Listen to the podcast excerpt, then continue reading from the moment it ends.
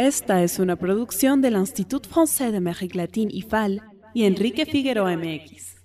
De Francia para el mundo. De la pantalla a tus oídos. Clac, un podcast de Le Cinéma IFAL, el cine francés y Francia en el cine. Bienvenue. Muy buenos días, tardes o noches. Mi nombre es Enrique Figueroa Naya y les doy la más cordial bienvenida a este nuestro tercer episodio de CLAC, un podcast de Le Cinema y FAL. Sean ustedes muy bienvenidos. Ya saben que nos pueden seguir a través de las redes sociales que van a estar escuchando a lo largo de nuestro tercer episodio. La invitación es a que también sigan nuestro podcast en anchor.fm diagonal Le Cinema y Fal. Ahí podrán ustedes escuchar todos los episodios, además de que también tenemos nuestro link tree, que es link, así como se escribe, linktr.ee, diagonal Le Cinema y Fal. Ahí también van ustedes a poder escucharnos en las distintas plataformas donde más se sientan cómodos para escuchar sus podcasts. Y bueno, vamos a darle rinda suelta a este episodio que la verdad es que se puso muy bueno. Vamos a platicar con un gran invitado que ya ahorita les voy a presentar eh, sobre dos películas que ustedes pueden ver en la plataforma de Movie, movie.com. Como ya saben, esta plataforma es una de las más que se suma a la gran lista de plataformas de cine en línea, pero la verdad, la verdad hay que decirlo, es una plataforma que se distingue por su gran eh, contenido y para que ustedes nos puedan acompañar en esta conversación y para que se sumen y nos sigan platicando qué cine han estado siguiendo a través de movie.com, los invitamos como Le Cinema IFAL a que nos acompañen. Pueden entrar a movie.com diagonal IFAL para probar gratis por 90 días Movies. Así que no tienen excusa, pueden meterse justamente a revisar movie.com, disfrutarlo en movie.com diagonal IFAL y probar por 90 días la plataforma ifal.mx. Y como ya lo mencionamos, tenemos para este episodio una vez más a un gran invitado y me da muchísimo gusto saludar del otro lado nada más y nada menos que a Antonio H. Álvarez, el es fundador y director de Quorum, Vanguardia, Experimentación, Género y Diversidad Sexual. Antonio, qué gusto saludarte. Muchas gracias por aceptar la invitación de CLAC, un podcast de Cinema IFAL. Al contrario, Enrique, muchísimas gracias por, por la invitación para participar en este podcast que que bueno, ya eh, me estoy convirtiendo en un fan, este, entonces pues agradecerte muchísimo, eh, Ana Lifal, y pues listísimo para hablar de cine y diversidad sexual. No, pues muchísimas gracias, Antonio. La gente no lo sabe, pero sí les exigimos eh, un, poco de esfuerzo a nuestros invitados porque les pedimos ver, acompañarnos eh, con películas y pues te agradezco mucho de verdad la buena disposición para ello, Antonio. Pero cuéntanos primero, ¿qué es Quorum para la gente que igual no, no conoce el extraordinario trabajo que ya este, este 2021 cumple cinco años? Ustedes comienzan en 2016. Así es, Enrique. Justamente eh, vamos, es de nuestro quinto año, vamos por nuestra sexta edición aquí en Morelia, Michoacán. Eh, justamente este, apoyando el cortometraje mexicano LGBT y bueno, ahora también de, Centroamérica y del Caribe a partir del año pasado que justamente con Paula Astorga descubrimos que tenemos muchísimas más cosas este, por hacer juntos y juntas aquí en, Centroamérica y el Caribe por el cine de, de diversidad sexual, ¿no? Este, ahora que vamos justo por este quinto año y esta sexta edición, pues sigue el compromiso de ser este programa de diversidad sexual como empezamos para darle espacio a cineastas eh, de la región que estén expresándose a través del cine, a través del documental, a través de la ficción, a través de la animación eh, historias y problemáticas también que estén relacionadas este, a, las disidencias sexuales, a la, diversidad sexogenérica, eh, a la perspectiva de género también. Es bien importante como eh, ver cómo el género, cómo la sexualidad, pues finalmente se interseccionan y cómo desde Coro Morelia, pues hemos justamente estado muy atentas, muy atentos a las expresiones que hoy día hay de, del cine queer, ¿no? Eh, este año apostamos obviamente por regresar a la competencia de cortometraje eh, internacional, en este caso, porque ya nos abrimos a Centroamérica y el Caribe, ofreciéndole a, los públicos, a mí no me gusta como mucho hablar del público, sino de los públicos, de que hay eh, distintas personas que están obviamente interesadas, interesadas, sean o no de la comunidad, ¿no? También es bien importante como hablar de, las personas que eh, se suman y que eh, están en esta tónica de cuestionar nuestras miradas, ¿no? De cómo nos hemos visto a lo largo del, tiempo, sobre todo en el cine mexicano, y cómo Corum pues se ha vuelto como este festival que está insistiendo en, en abrir en abrirnos, ¿no? Nuestros corazones, nuestros, nuestras mentes, para que a través del cine, pues podamos encontrar una selección tanto de cortometrajes en competencia eh, que pues den cuenta de la preocupación que tienen los cineastas por, por abordar la perspectiva de género y diversidad sexual, pero también internacionalmente hemos tenido pues la oportunidad de programar a, cineastas como Marie Lossier, como Nadab Lapid, que pues también eh, están abordando temas como las masculinidades este, en resistencia, ¿no? Pero también un cine que, eh, como, como, como, te decía ahorita, nos, nos busca abrir sobre todo a, a, poder convivir entre todas y entre todos como, como iguales, ¿no? Entonces, pues este año estamos por abrir la, la convocatoria este, de cortometraje eh, de nueva cuenta y pues obviamente muy al pendiente de lo que esté sucediendo internacionalmente en, cuanto a cine este, queer, ¿no? Nuestra serie oficial es este, Morelia, Michoacán, eh, porque como bien sabes, pues es todo un referente de cine internacional. Ahí nacimos, en el Festival de Cine de Morelia, y, ahora somos un, festival este, independiente, pero obviamente con la misma, eh, los mismos objetivos que han tenido iniciativas aquí en, Morelia de impulsar el cine eh, de México y de nuestra región. Pues qué padre, de verdad muchísimas felicidades a ti y a todo eh, eh, a todo ese, el equipo ¿no? que conforma justamente eh, Quorum. De verdad es que nos gusta mucho el trabajo que han realizado y qué bueno que hablas de, de esta diversidad justamente de los públicos, porque finalmente el mercado normalmente como que siempre piensa en el, en el gran público, pero cuál es el público. Hay esta diversidad que justamente Quorum lo marca muy bien. Antes de arrancar, eh, Antonio, me gustaría nada más para no desaprovechar tu, charla, porque la verdad es que podríamos pasar horas y horas hablando. Eh, de 2016 a este año, ¿qué evolución has visto tanto en la eh, cantidad de contenidos como en la apertura para poder acercarse a ellos a partir de la experiencia de Quorum? Claro, pues mira, justamente es, es una pregunta este, súper atinada en, el sentido en el que la producción de cine y de cortometraje este, hubo, tuvo un aumento ¿no? en los últimos años. Lo podemos ver como en, en los anuarios del INCINE. Obviamente hoy por hoy no sabemos todavía por lo que pasó el año pasado, ¿no? por lo que está pasando ahora, pero sin duda justo Quorum nació gracias a que hubo este, un significativo número de, producciones audiovisuales de cortometrajes que se inscribían al Festival de Morelia y que por alguna u otra razón no podían estar en la competencia porque ya había representación suficiente de la diversidad sexual, pero también este, como una iniciativa para abrirnos ¿no? la perspectiva de lo que eh, puede este, ser herencia de cineastas tan destacados como Humberto Hermosillo, como este, Julián Hernández, ¿no? que abrieron brecha este, para que esto, este cine, este, estas este, propuestas audiovisuales, pues pudieran tener cabida en la cartelera, ya sea independiente, ya sea comercial o ya sea en los festivales de cine.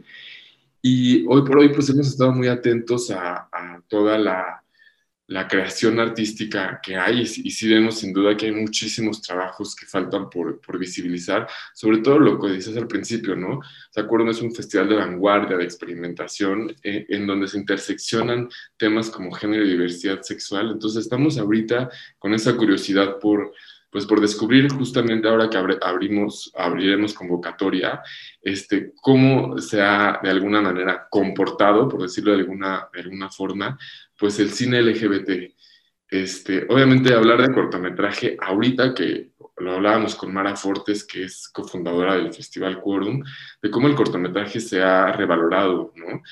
Eh, sobre todo eh, ahora que eh, se ve distinto el cine, porque ahora lo podemos ver también en streaming, ¿no? Y podemos ver ofertas oferta de cine, la verdad, muy, muy diversa, muy de vanguardia, no solamente LGBT, sino en general, ¿no? O sea, el, poder tener a partir del streaming una aproximación a cine más diverso, eh, pues también nos, nos, compromete muchísimo a insistir en cómo se puede cruzar con eh, los riesgos y la valentía que, que, pueden tener cineastas para explorar temas que aunque son universales, pues tienen este como enfoque más este, diverso en cuanto a sexualidad en cuanto a género, pues son temas como poco explorados y que ahorita se empiezan como a, a reexplorar.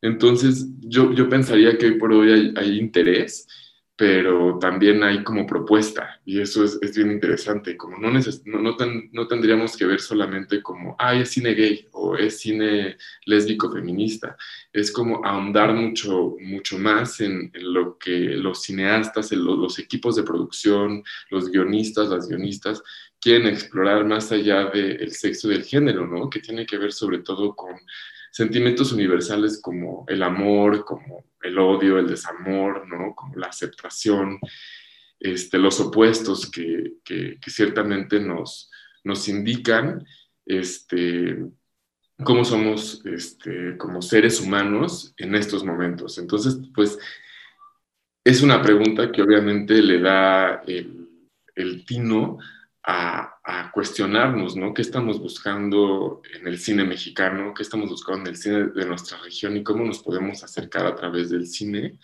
para este, vernos, ¿no? Entonces, pensaría que sigue habiendo propuestas muy valiosas, muy interesantes, muy arriesgadas y que desde Quorum estamos motivando a que se sigan haciendo, ofreciendo obviamente un espacio para promoverlas. Pues ahí está, Antonio. De verdad, chequen Quorum .com.mx, el sitio donde ustedes pueden checar todo lo que está y estará haciendo Quorum. Eh, muchas felicidades de nuevo, Antonio, a ti y a todo el equipo.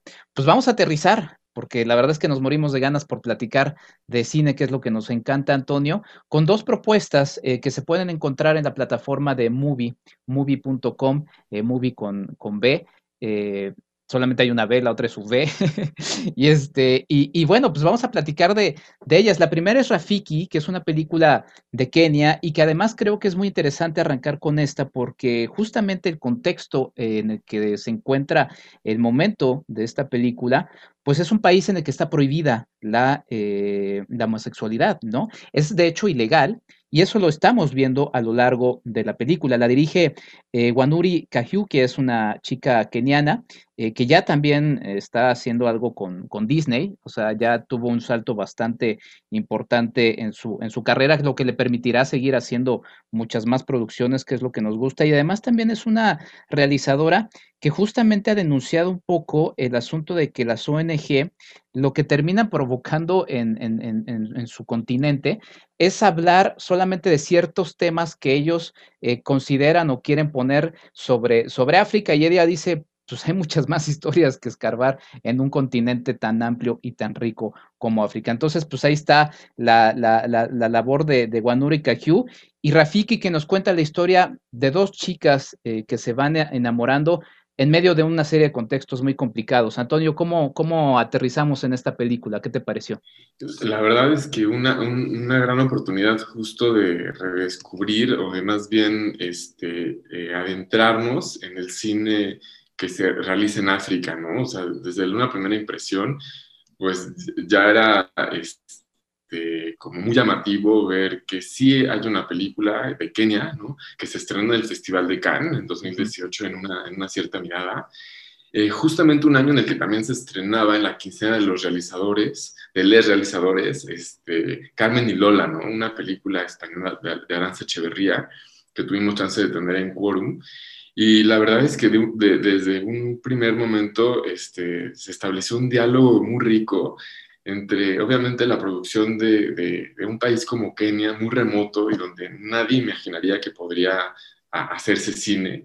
Y, me llevó como a pensar también en lo que piensan en el extranjero cuando hay una película mexicana, ¿no? Mm. Cuando una película mexicana tiene presencia en, el extranjero y que tiene que ver también con disidencias sexuales o con, o con perspectiva de género, ¿no? Obviamente, poniéndonos en el lugar de... Eh, el público alemán o del Festival de Cine de Berlín, cuando vieron por primera vez Mil Nubes de Paz cerca en el cielo de, Julián Hernández, pues sin duda es, muy valioso como el esfuerzo que hacen los equipos de producción, eh, las cineastas, los cineastas, pues por hacer cine que tengan que ver con una, una, mirada bastante auténtica de lo que nos, nos compete como eh, humanamente, ¿no? Y Rafiki, que desde el principio, cuando, cuando abre la película, que, que, establece, ¿no? Rafiki tiene que ver con la palabra amistad, ¿no? Con la palabra compañerismo. Y descubrir justamente en esa historia, más allá de una, de, de, de una narrativa que tenga que ver con mujeres lesbianas, que aparte la verdad es que es un gran, gran este, esfuerzo porque no hay, ¿no? O sea, siempre es como lo hablábamos con Sonia Riquera en algún momento, siempre está eh, la falta de películas que hablen de una representación digna de las personas y de las mujeres lesbianas, ¿no? Entonces, en Rafiki, desde, desde un inicio que abra como con esta definición de, de que más allá de, de, la, de la atracción sexual que puedan sentir dos personas, pues se trate de un encuentro entre entre dos amigas, ¿no? Así nace la, la, película, que no podían ser amigas porque aparte este, sus padres se están lanzando para, para, candidatos, este, no tengo muy claro si, si de, de, qué delegación exactamente o de qué municipio o, o cómo se conforma obviamente este, la política en Kenia, pero sí que, hable sobre todo de, dos personas que se estén acompañando en procesos que son muy complejos, ¿no? Que tienen que ver con la política, pero que también tienen que ver con su propia, este, cómo asumen su, su vida, cómo asumen su género, cómo asumen su sexualidad y cómo la descubren cómo la disfrutan, cómo la gozan, cómo también están insistiendo en, en en hacerla, ¿no? O sea, que más allá de, lo que implican los tabús o lo que implicaría también el riesgo de ser homosexual en Kenia, cómo viven esa fantasía y ese amor, ¿no? Digo, hablando como eh, la fantasía del amor como algo romántico, ¿no? Pero también cómo sobrellevan eh, la realidad que viven y el contexto este, buscando ser felices, ¿no? Creo que es una película eh, muy conmovedora que sin duda nos acerca al corazón del despertar al amor de dos chicas que eh, buscan amarse en medio de, falta de, obviamente, representación, en donde lo primero que, que, nos expone es la intolerancia, ¿no? Y al mismo tiempo la, la propuesta, eh, la puesta de escena de, de la directora, que uno no sabía lo que ahora nos compartes de Disney, que qué interesante va a ser, ¿no? Poder ver justo, eh, pues la evolución de una cineasta que pues también ha estado como muy al pendiente, creo que también estuvo, es parte del, eh, Foro Económico Mundial, ¿no? Eh, como alguien que está cuestionándose, pero que también tiene ese compromiso por mostrarnos historias de seres humanos, ¿no? En lugares donde no creíamos que, existía por este eurocentrismo que casi siempre hay, ¿no? Hablando de Carmen y Lola, por ejemplo, como ese otro paralelo, porque se estrenaron al mismo tiempo en secciones diferentes de, de Cannes, Carmen y Lola también, aunque es en España, está haciendo una crítica también de la comunidad gitana en España, ¿no? Y de qué tan conservadores, conservadoras se pueden ser en, en sociedades así pero también este, cómo eh, la amistad, cómo el compañerismo es lo que al final nos permite sobrellevar situaciones de, homofobia, situaciones obviamente de misoginia, ¿no? Porque lo que me da mucho la atención de Rafiki es que pues, las propias mujeres también son las que pueden ser mucho más rudas al momento de juzgar una, una, relación lésbica. Y bueno, y también relacionarlo obviamente con toda esta como apuesta que, que te comentaba de, de, la puesta en escena que, que tiene la directora. No, no, quiero pronunciar mal el nombre, pero que sí, obviamente es muy fosforescente y es muy este, como fresca y que te permite también como eh, establecer sobre todo relaciones con el episodio de despertar eh, que tienen estas chicas en un momento de su juventud, pues, que es crucial y pues todo lo que viene después, ¿no? Sí, sí, la verdad es que tocas varios elementos, pero mira, por ejemplo, ahorita que mencionabas esto del color, inclusive los cielos, ¿no? O sea, hay momentos en que los propios cielos que pues finalmente no los puede dirigir ella ni mandarlos pintar, pero combinan y, riman muy bien con el asunto del cabello de la chica eh, Siki, del personaje de Siki, eh, todos los neones, los fosforescentes que bien mencionas.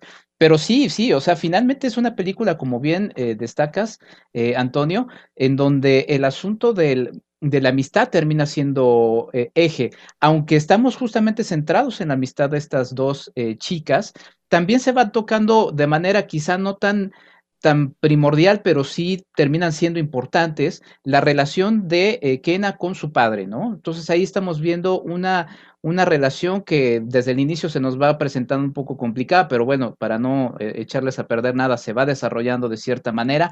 También la amistad con, una, eh, con un este, personaje llamado Blackstar, que también iremos viendo, pareciera que, que va a tomar un rumbo como muy evidente, pero tampoco les quiero estropear nada.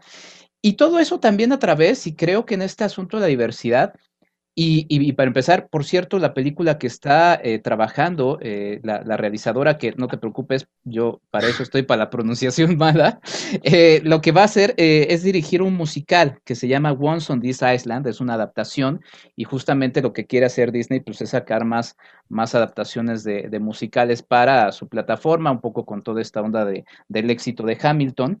Pero, pero justamente me, interesa a través de la mirada, porque es de la, mirada de una mujer.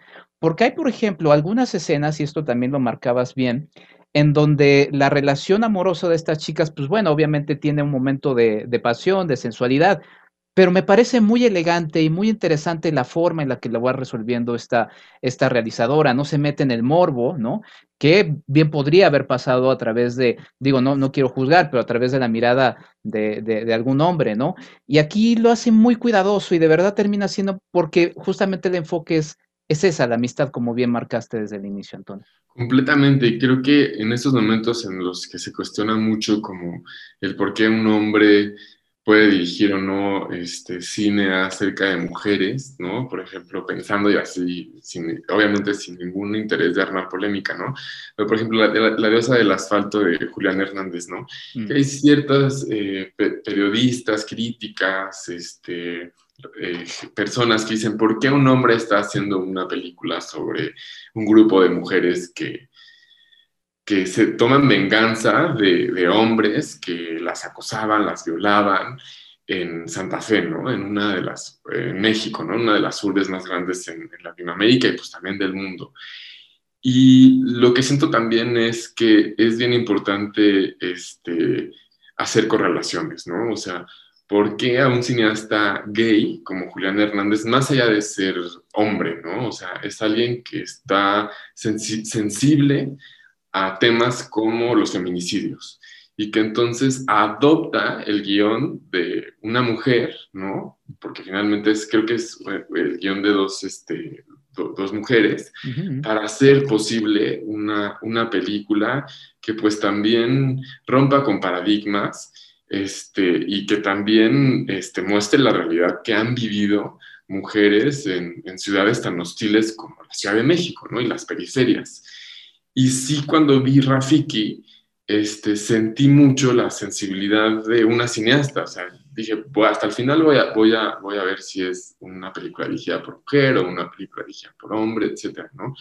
Pero lo que sirve obviamente es como eso que decías, ¿no, Enrique? Como un compromiso sobre todo a no este, sentirse, o sea, en la película en, ningún momento se siente como eh, que que la cineasta quiera abanderarse en pro de la causa lésbica, ¿no?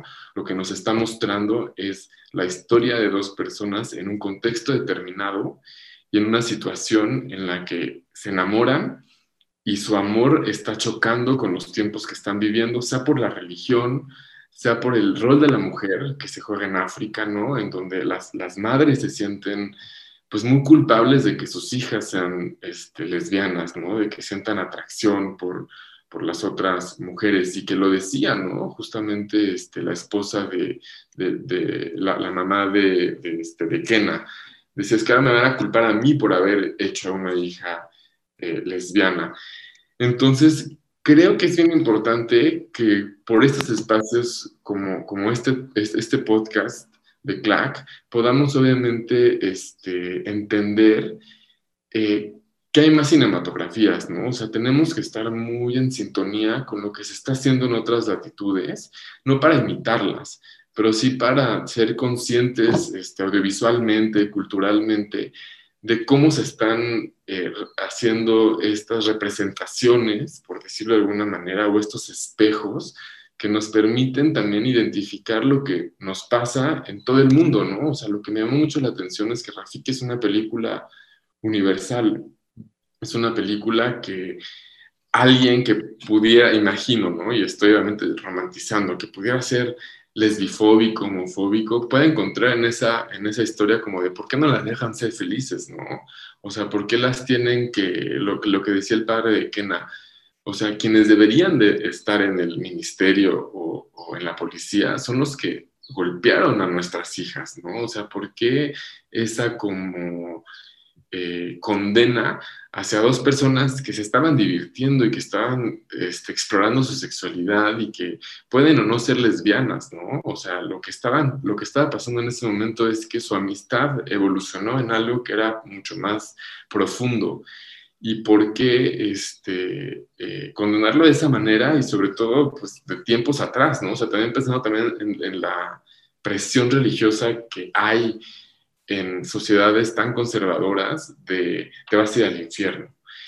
Y, y, sí es muy, muy, muy conmovedor y sobre todo muy digno, como decías, cómo también la directora aborda el, el apedramiento de alguna manera que hacen para las las, las, mujeres, ¿no? Que se vieron como acorraladas y que se vieron expuestas, violentadas, y no, no, no, nos pone como tan de cerca, como que nos deja con el montaje, hace algo muy, muy valioso de, sobre todo sentir que dos personas están siendo acosadas por un montón de, hombres, ¿no? Este, a la basura, ¿no? Es una escena, la verdad, muy, muy, muy dura, muy fuerte y que, eh, no sé, a mí me conmovió, me conmovió muchísimo, pero sobre todo, pues, te hace ser muchísimo más sensible al por qué es importante que estas películas tengan más visibilidad. Digo, ya no quiero también dar más detalles para no spoilorearla, perdón, pero sí, este, qué, qué, qué bueno que esté muy.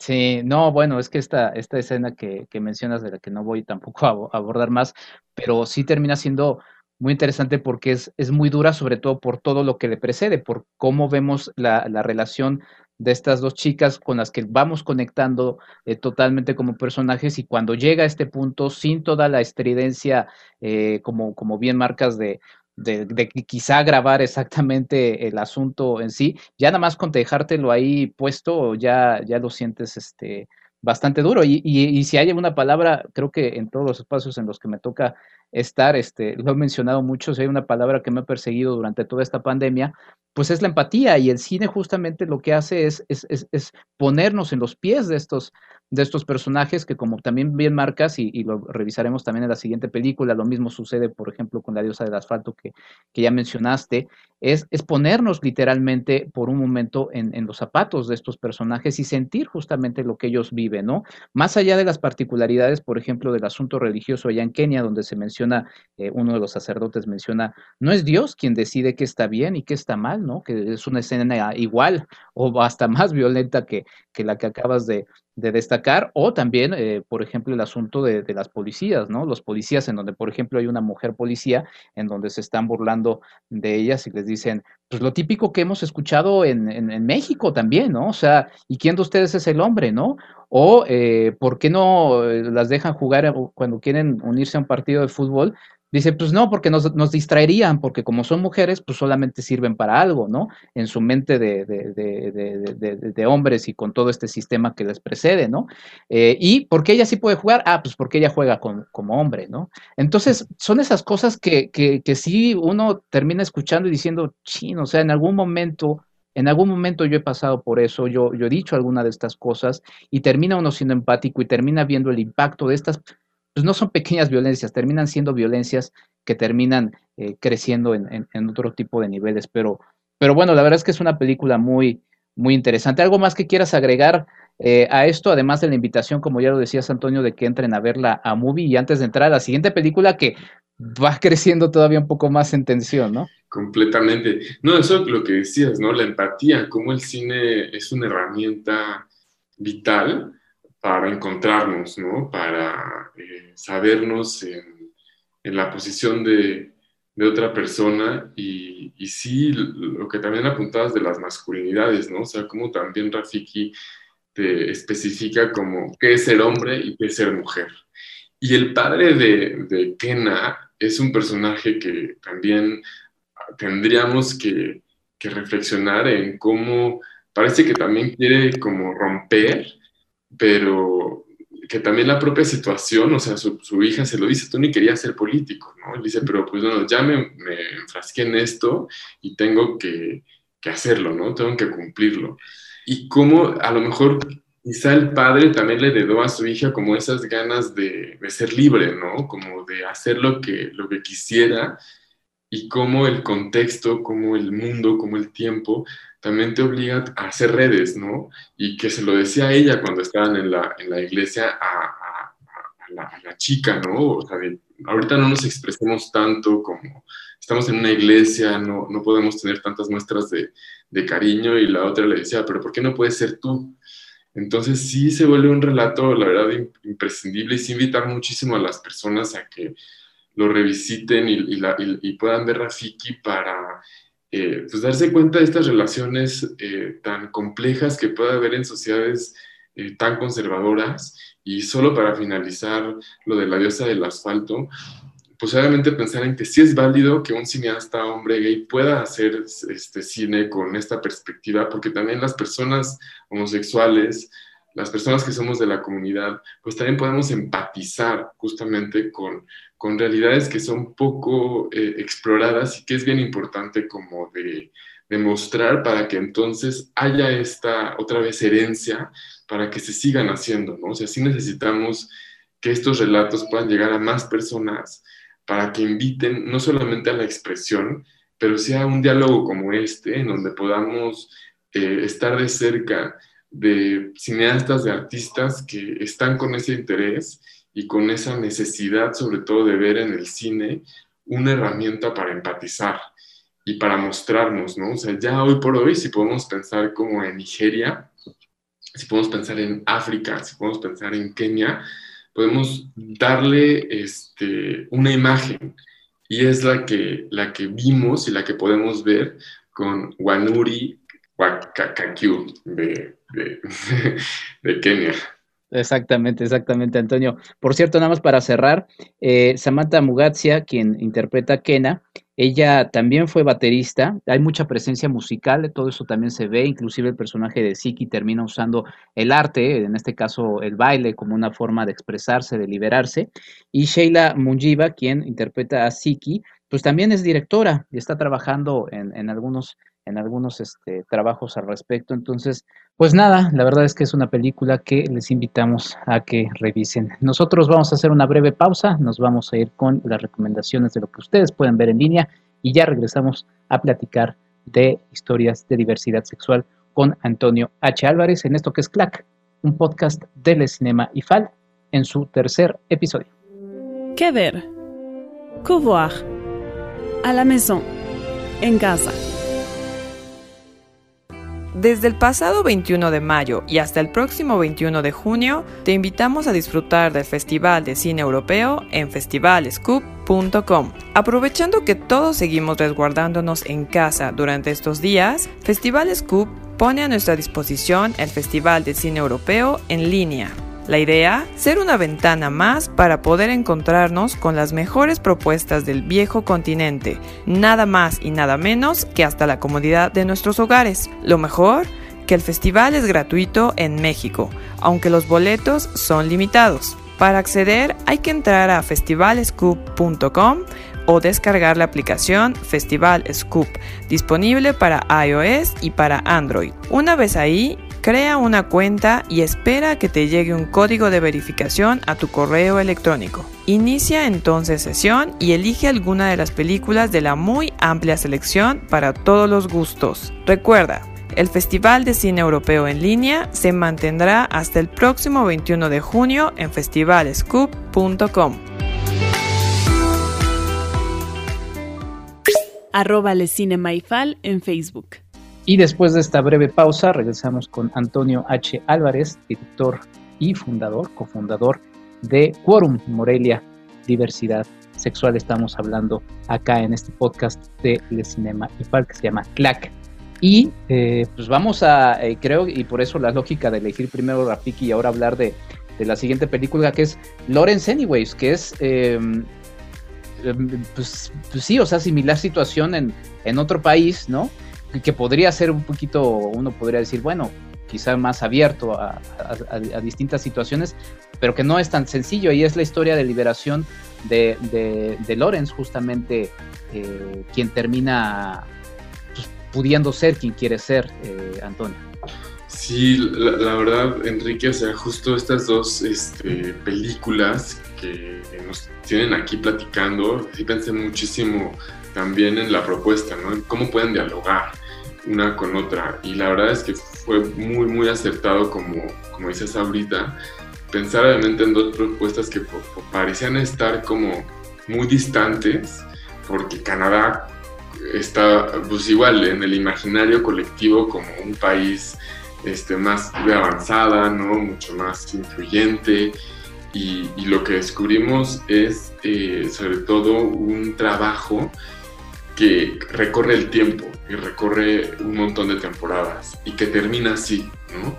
En cómo dos personas este, se enamoran y cómo pueden, acá en lugar de hablar de, la amistad, que también está obviamente muy presente, pues se habla sobre todo de una relación amorosa que podría resultar de alguna forma tóxica, ¿no? Y no digo tóxica por la, la la identidad y expresión de género de Lawrence, que en este caso, como dice, está buscando ser quien en verdad quiere ser, sino dos personas que se encuentran en momentos en donde tienen que alinear sus expectativas con la realidad, ¿no? Cómo eh, pensar en, en que te enamoras de alguien y que ese alguien resulta que el género, este, la sexualidad que creías asumida por vivir obviamente en lo que también comentabas, ¿no? Un sistema, ¿no? Un sistema de patriarcado, un sistema heterosexual en donde pues parece que no dan cabida a otras expresiones, sobre todo en el, Montreal de, finales de los ochentas, que, que no se me llamó la atención que cuando Lawrence le dice a, a Fred, a Fred. le dice, me voy a morir. Entonces dices 89, en final VIH, ¿no?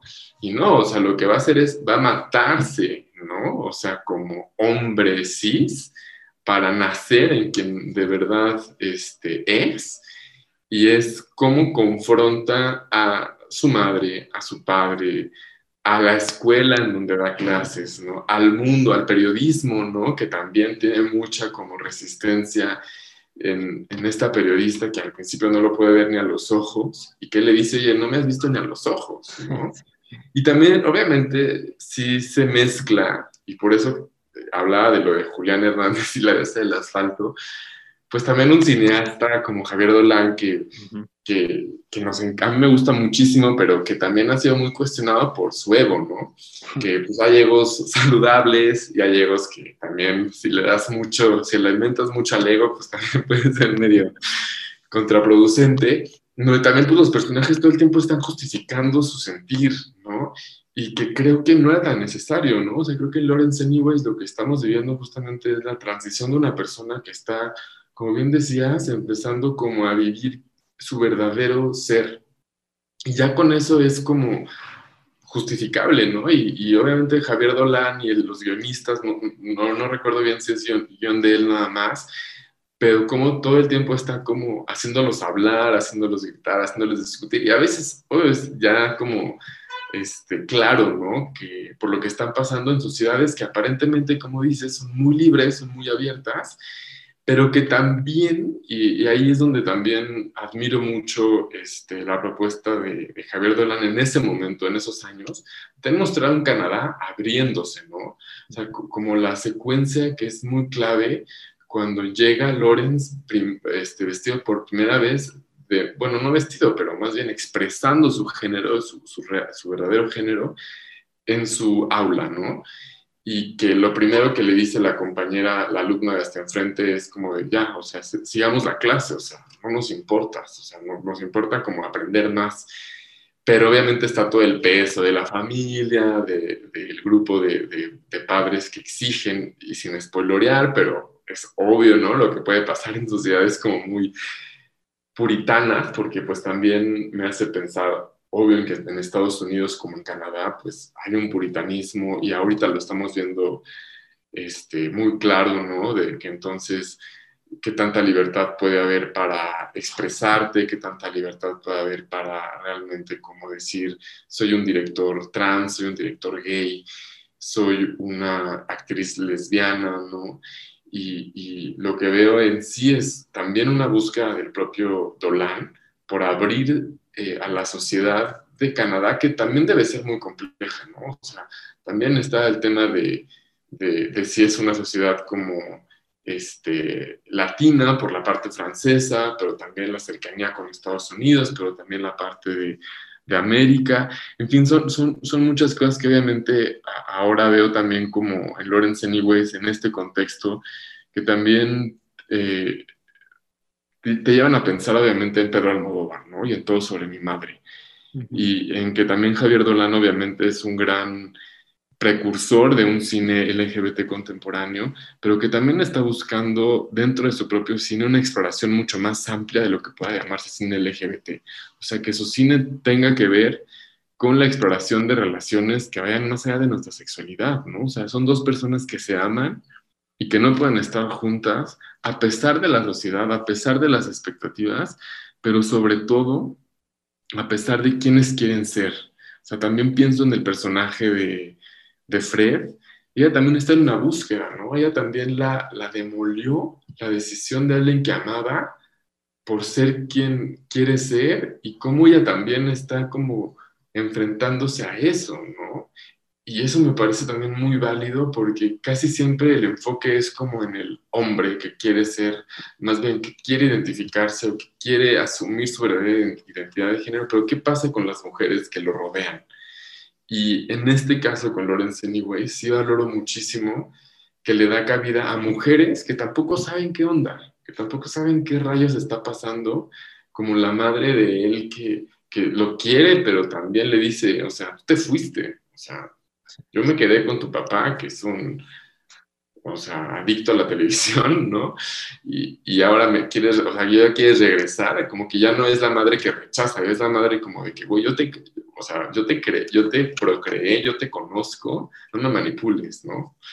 Sí, es que la verdad es que esta película sí es una sacudida tremenda, ¿no? Y igual también me acuerdo la primera vez que la vi, también fue así como de, ¿qué? Y ahorita que la volví a ver, también fue así como de, es que sí mencionas, o sea, bien podría ser un amor tóxico, pero al final, pues es una gran historia de amor. O sea, es una gran, gran historia de amor y así lo, así, y así lo, menciona la película y de verdad con eso, con eso ya yo, también me, quedo. Y estaba armando este hilo conductor de, que veníamos de Rafiki, justamente con este pequeño diálogo que tienen Siki y, o no, creo que es Kena que le dice justamente a, su amigo eh, y le dice, quisiera un lugar donde pudiera ser, ser real, ¿no?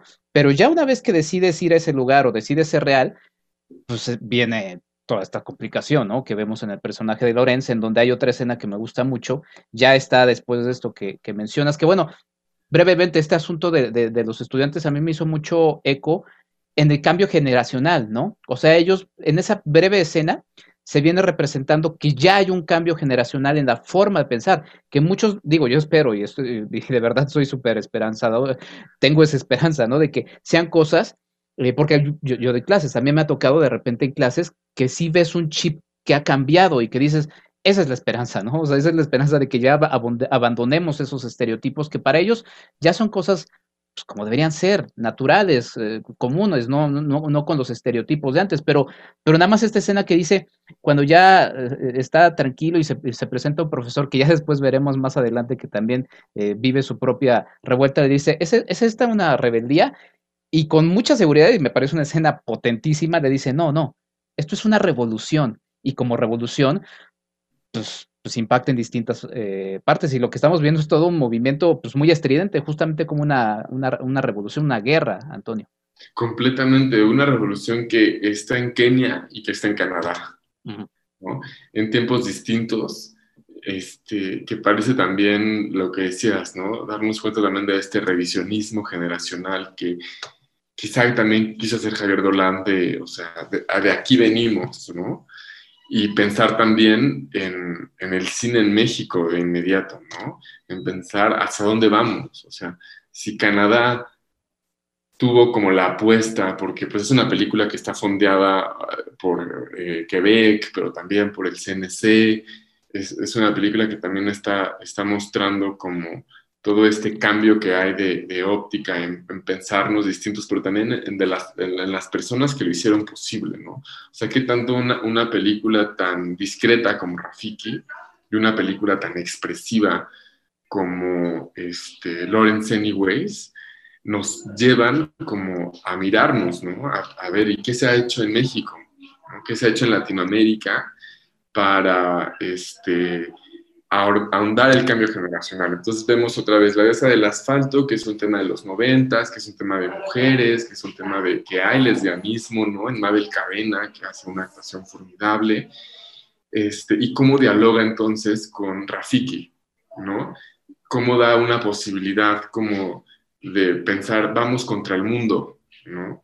A lo mejor en, en México, en Latinoamérica, lo vemos como más grotesco, por decirlo de alguna manera, con, la belleza del asfalto, pero también con mucha eh, expresividad de un grupo que, quiere como eh, ser independiente, ¿no? De mujeres que quieren, que quieren demostrar su fortaleza y cómo hay todo un sistema que las acecha y que las condena.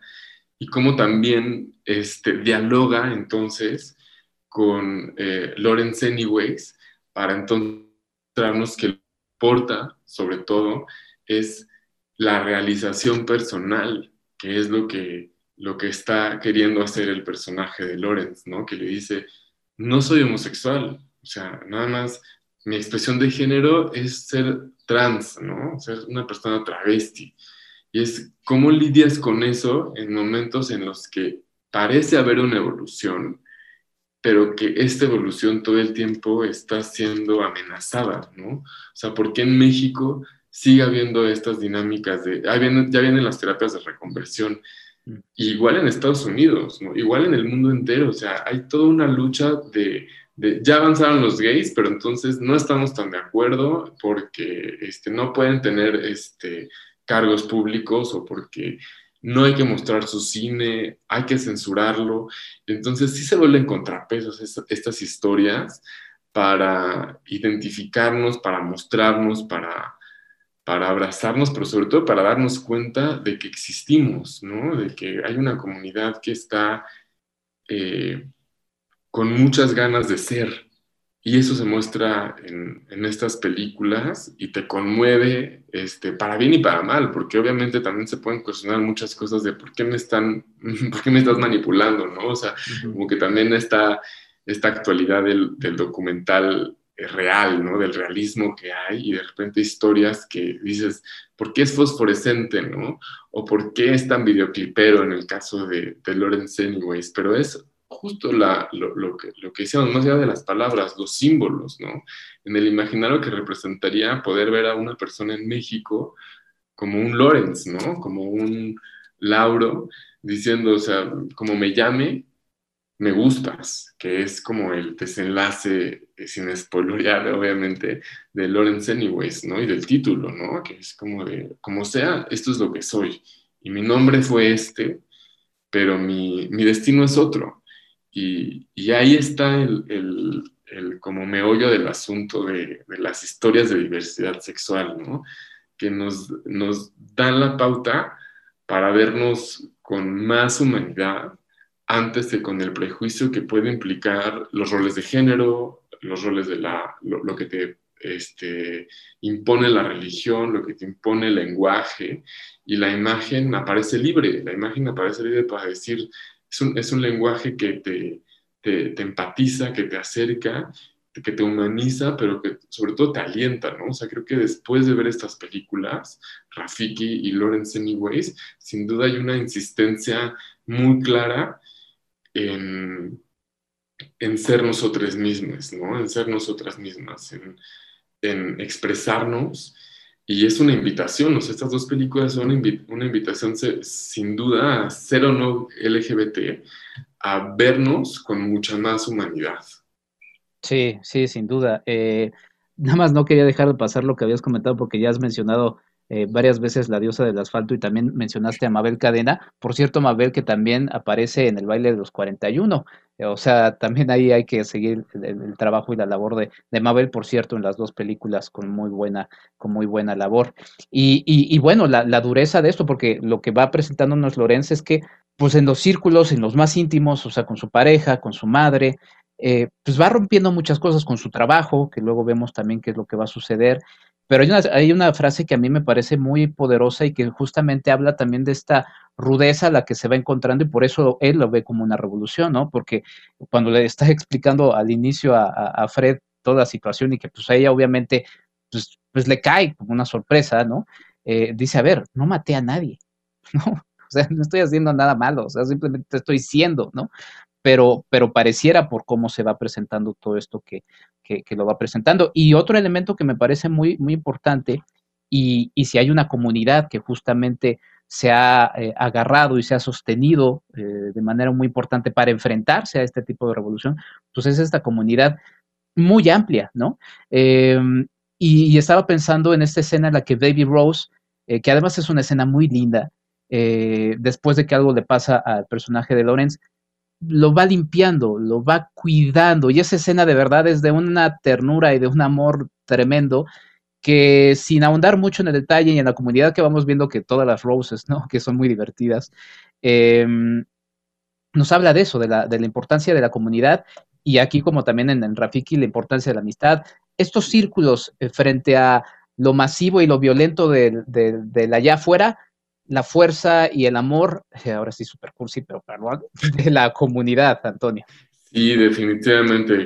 Creo que ahorita que lo estás diciendo, lo estoy como obviamente comprobando, que así como puede haber mucho rechazo y mucha homofobia, también hay una comunidad eh, que entiende, hay una comunidad que empatiza cuando justo lo acaban de, se acaba de enfrentar Lorenz en el bar con un chico que lo está acosando y que él se empieza a pelear con él y todo, que la primera persona que lo quiera ayudar sea una persona como él, que le dé la oportunidad de hablar por teléfono. O sea, también te, te, da, te da como la cuenta de que sí es una comunidad muy solidaria, este, aun cuando eh, pueda ser muy dura también, ¿no? O sea, de repente sí la comunidad gay puede ser muy crítica también con su representación, sobre todo las personas trans, ¿no? O sea, también a mí me gustaría, sería muy interesante, Enrique, también pensar cómo ve una persona trans esta película. Claro. ahorita estoy, hablando solamente desde mi experiencia cis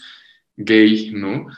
Pero cómo recibe una persona una, una, una, película tan, tan dura, sobre todo que, que recorre pues muchos tiempos, muchos autoexilios, cuando lo despiden de, bueno, cuando lo, lo que le pasa obviamente en, la escuela en donde da clases a Lorenz, ¿no?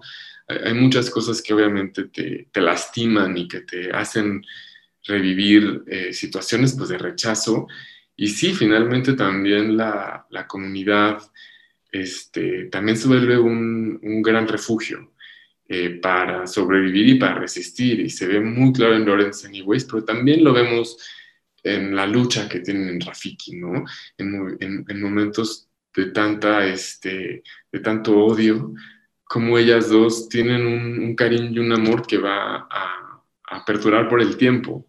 Quizá por eh, la sociedad en la que viven, a lo mejor pensar en Canadá en, relación a Kenia, nos hace pensar obviamente en un mundo en Canadá más globalizado o a punto de, una globalización mucho más este, pronunciada frente a Kenia, ¿no? Que está completamente como fuera del mapa, ¿no? O sea, de cine gay, ¿quién pensaría que habría una, historia tan emotiva eh, y a la vez tan, tan universalmente humana, ¿no? Sí, sí, sin duda. y qué bueno que, que, señalas esto de cómo lo vería una, una, una, persona trans esta, esta película, porque pues sí, yo estaba cayendo en lo que justamente decías que no, que no, que no es lo ideal, el hablar de un público, el hablar de una comunidad, cuando esa propia comunidad es igualmente diversa, ¿no? Entonces... Ajá. Y que la película de, de, este, de Lawrence Anyways no es dirigida por una persona trans, pero que quizá este, también las categorías de lo que, o sea, quizá él se asume como persona trans, ¿no? Pero en su expresión es homosexual, o sea, también como hay toda una como reconfiguración de cómo decimos, ah, es trans, es lesbiana, es heterosexual, es bisexual, como de repente, ¿por qué no podemos decir como es ser humano y es un ser humano sensible y es un ser humano abierto y es un ser humano que está buscando darle cabida en su expresión de arte, en su oficio, como de ser cineasta, a realidades que, que no por un deber ser, ¿no? sino por el simple hecho de expresar lo que te puede generar una historia tan compleja como la que vive Lawrence, ¿no? Sí, sí, ¿cómo podemos ir rompiendo eso? Justamente con presentar trabajos de gente tan diversa, poder conocer sus historias, poder acercarnos a ellas y romper con esa idea eh, también desde, desde un mercado de tratar de hablarte de, ah, ok, eh, esto es lo que estamos hablando, esto es de lo que se va a hablar. Entonces, por eso espacios otra vez eh, como quórum vienen siendo tan, tan importantes, mi estimado Antonio. Y bueno, nada más quería también en esta solidaridad de, de, de, mm, de, quienes se van encontrando en sus soledades y con sus situaciones, hay un personaje que no dice nada en la película de Rafiki, que es un chico que al principio vemos violentado eh, y, que vemos que Kena como que se queda así de por qué lo tratan tan mal y que más avanzado en la película se sientan, están los dos sentados en un momento en el que él se acerca a ella porque la nota yo creo que triste habrá notado la situación y no se dice nada, pero esa simple compañía es parecido a lo que Baby Rose hace con el personaje de Lawrence, ¿no? También me parece una escena muy linda y además es muy dura porque es en silencio, ¿no? O sea, en el marco de te apoyo, te doy mi silencio porque estoy viviendo el mismo sufrimiento interior desde dentro. Exactamente, ¿no? O sea, lo que uno padece como ser humano que te puede identificar con la lucha personal de, una, de, alguien, ¿no? O sea, que piensas, no, pues, luego dicen, ay, ya tampoco que la comunidad gay se, se martirice. Y, y, o sea, y puede que haya algo de, de cierto y no. O sea, obviamente es, eh, enfrentamos como comunidad la legalidad, este, el rechazo social, político, eh, de seguridad que se ve en la película, pero también hay muchísimas personas, este, sean o no binarias, no binarias, que enfrentan también situaciones día a día que los hacen obviamente empatizar con la lucha personal que viven como en, Rafiki este, Kena, ¿no? O sea, que está viviendo como el, oye, quiero ser feliz con una persona y no me dejan ser feliz, pero quizá a esa persona justamente que, que mencionas también está viviendo un desamor que también no podía hacer pues por clase social, por economía, por un montón de cosas y, y ese es el llamado justo a estas dos propuestas que, que, escogiste así con muchísima sensibilidad porque sí te dan como esta... Eh, panorama, ¿no? De, de cómo es hoy día nuestra relación con las disidencias, como artistas, como periodistas, como críticos, como promotores, pero sobre todo como seres humanos. Entonces, pues la verdad, eh, Enrique, a mí aprendí muchísimo en revisitar estas películas y pues también acordarme de, mis pininos en el cine eh, cuando empezaba a ir al Kinoki, y a la Ibero, que ahí te veía también cubriendo el festival. Yo decía, yo quiero entrarle como Enrique a, ir a un festival a cubrirlo, que, que estabas con, con Claudio y con Beto. Entonces, pues me da muchísimo gusto que pueda seguir aprendiendo de ti y enriqueciéndome de, de, tu visión y pues de las posibilidades del análisis, ¿no? Que puede haber en el cine, que a veces estos espacios se, se vuelven fundamentales para seguirle echando ganas a, a lo que hacemos. Oye, qué, qué, bonito recuerdo, no, no me, no, me, acordaba de ello, qué bueno que lo pongas sobre la mesa. No, el agradecido soy yo, Antonio, y nada más para dejarlo eh, patente, eh, honor a quien honor merece, la selección de películas por viene del Cinema IFAL, entonces la verdad es que creo que fue una, una gran selección y las pueden checar otra vez en movie.com. Repito, es Rafiki, perdón, de Wanuri Kajiu, eh, la pueden checar ahí, y también Lawrence Anyways de Javier Dolan. La verdad es que, por cierto, nada más para no dejarlo fuera, eh, eh, Lawrence Anyways le da el premio a Mejor Actriz a Susan Clement en 2012 por una cierta mirada en Cannes y también a la película en 2012 en el Festival Internacional de Toronto como Mejor Película canadiense. Pero bueno, la verdad es que, y las actuaciones de los dos, eh, de, las, de los protagonistas de ambas películas son extraordinarias. Antonio, ¿algo más que quieras agregar? Y otra vez agradeciéndote de verdad tu tiempo y tu generosidad con la charla, no solamente conmigo, sino obviamente para toda la gente que nos está escuchando aquí en CLAC, un podcast de Cinema Ifal. No, pues agradecerte muchísimo a, ti, a, a Cinema Ifal, porque de verdad que este, para mí, en lo personal, siempre poder descubrir cosas en Cinema IFAL como, como Teo Hernández, como películas mexicanas que se analizan desde, desde un punto de vista muchísimo más humano, este, me, me llenan obviamente de, de, muchísima satisfacción, pero también de un gran compromiso, ¿no? Para seguir explorando, para seguir reflexionando y agradecerles muchísimo y pues invitarlos a que también se acerquen al, al Quórum, que, que, es un festival completamente alternativo, pero eh, que se identifica muchísimo con los esfuerzos que hace el, el Cinema IFAL, por obviamente ver en el cine una, una expresión contemporánea presente de, de, lo que somos, de cómo podemos también como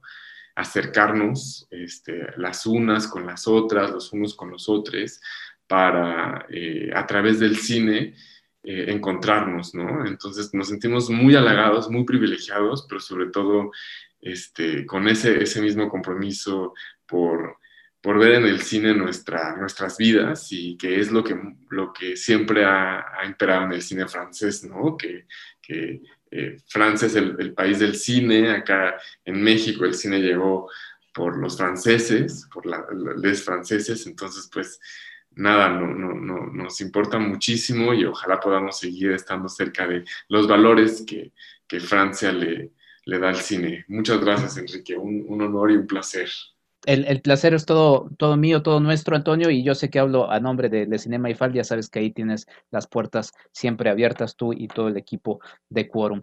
Eh, nosotros nos vamos a lo que sigue, eh, no dejen de checar quorum.com.mx. Muchas gracias otra vez, Antonio H. Álvarez, fundador, cofundador y director de Quorum.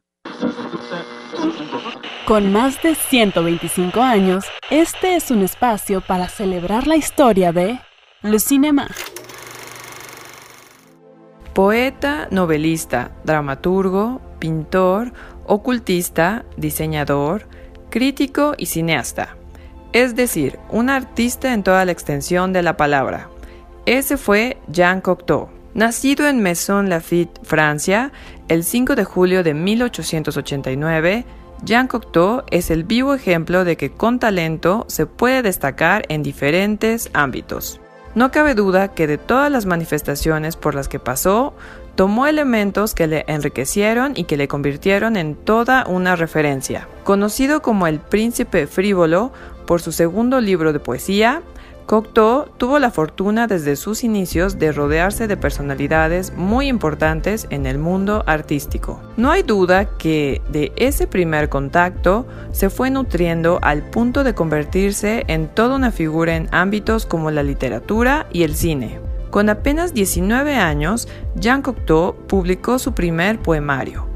A partir de ahí ya nadie ni nada lo detendría a escribir. Entre los géneros por los que pasó, además de la poesía, se destacan el teatro y la danza. Sin miedo al qué dirán, con la capacidad de seguirse rodeando de talentos como Eric Satie y Pablo Picasso, por ejemplo, Jean Cocteau resultó siempre prolífico. Con más de 20 títulos de poesía publicados, con ese sello siempre presente en su labor creativa, Jean Cocteau se consideró siempre un poeta, aunque desde luego que fue mucho más. En lo que respecta al cine, su labor es de suma relevancia. Fue uno de los primeros escritores en tocar de manera seria al llamado séptimo arte. Aunque incursionó ya un poco tarde en el mundo del cine, Jean Cocteau se destacó como realizador de trabajos tan emblemáticos como la hoy clásica La Bella y la Bestia de 1946, así como las también muy célebres Orfeo de 1950